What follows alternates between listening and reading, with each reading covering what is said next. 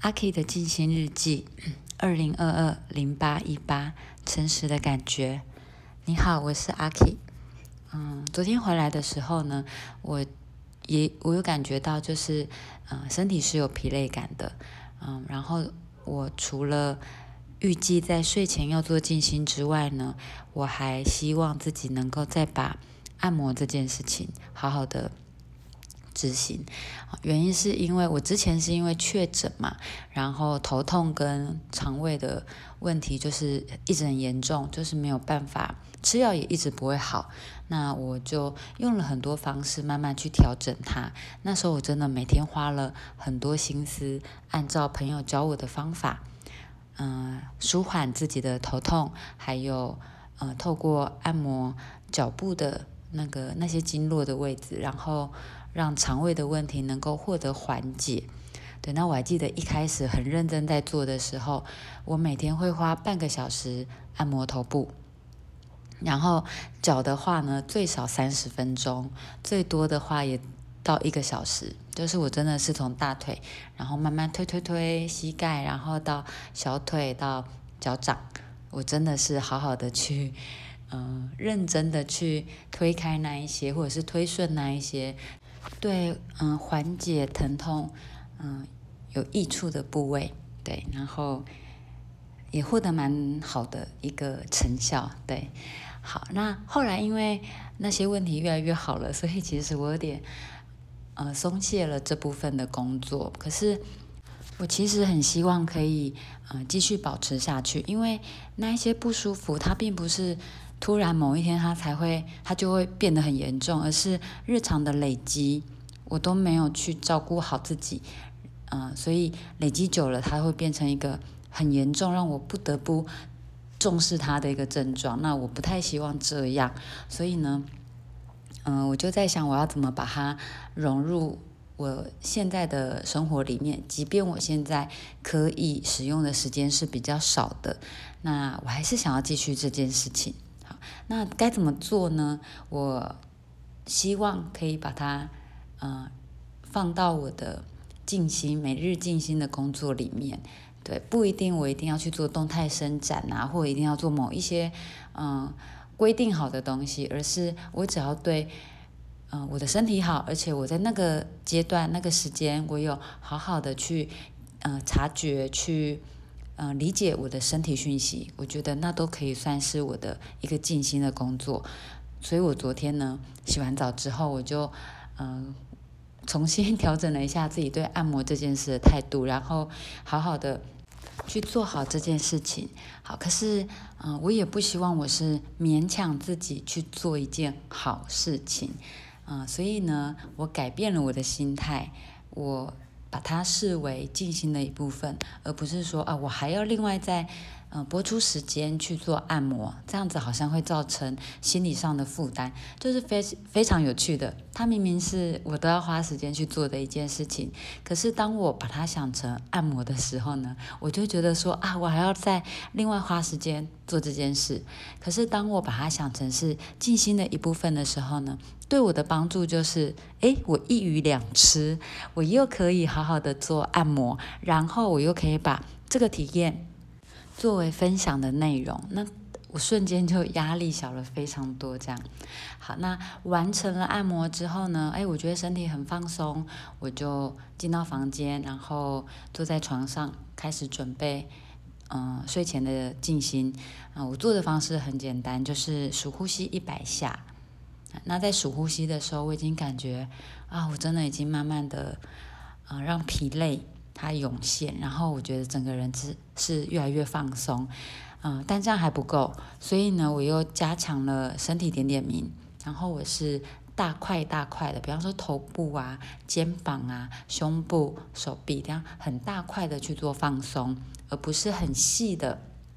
每一个小部位，然后由上而下，由内而外这样做。对，为呃为什么会这样子呢？因为我觉得，哎，我已经很想睡觉了，我已经有点累了。那我我就做适当的量就好，我不要嗯一直想要去做我想要做到的那个时间。好，这也是昨天的学习。好，那我完成以后呢，我就躺下来睡觉。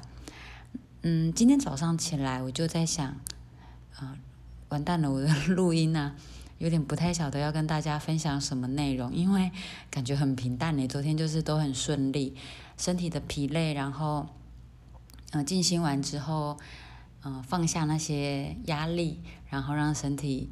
嗯，沉静下来，然后就很快的睡着。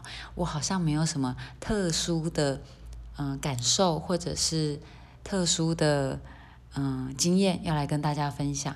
我就想说，完蛋了，我今天这样录音会不会是很无聊的？好，那就这是先讲到这边。我要再接另外一件事情。另外一件事情就是前几天我一个好朋友他传讯息跟我说，嗯，他也会听我的。静心日记，然后他也开始去练习觉察自己的身体状况。好，那我那时候心里面想的一件事情就是，哎，大家会不会觉得说，嗯，要做静心这件事，听起来好像是老人才要做的？就是如果我现在是一个很很有活力的年轻人，我不用去注意自己的身体状况，因为我都可以承担得起。那我听这个时候就没有意义。好，可我今天就想要跟大家。分享的是说，其实做身体觉察或者说静心，我觉得有一个对我来讲最重要的意义是，它其实是在让我练习第一个发现我自己身体的感觉是什么。那当你在发现身体感觉的时候，就是你会知道一件事，就是身体感觉是不会骗人的。你嘴巴讲话可以掩饰，你心里面的想法可以调整，可是。你紧张的时候就是胃痛，或者是你不开心的时候，你生气的时候，你就是毛细孔会张开，你的身体一定都会有这些反应。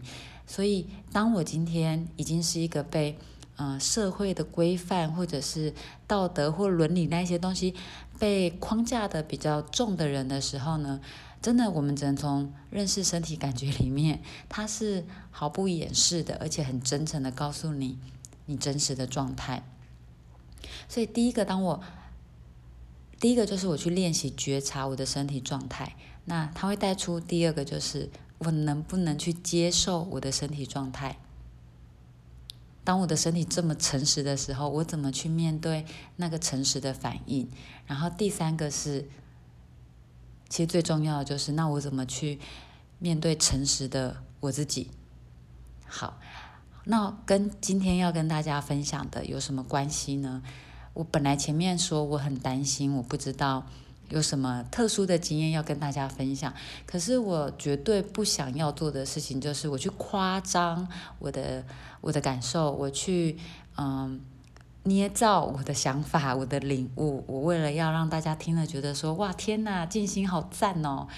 嗯，阿 K 好棒哦！然后我要想一些很很赞的话，然后让你可以觉得听了很有收获。当我在面对嗯静心这件事，当我在学习诚实这件事的时候，我忽然就懂了，说我就要让大家知道，就是这样子很平静的一天呐，就是这样子很平静的静心呐，就是这样子，我每天去做一件。嗯，我觉得他对我是很有意义的事，而且也很有帮助的事情。即便没有什么事可以拿出来跟大家炫耀，可是诚实的面对这自己这件事情，他本来就不是为了要去跟别人炫耀的。嗯，这就是我结合了这两件事情，想要跟大家做的分享。对我，我也可以讲真的，我的录音我也可以去。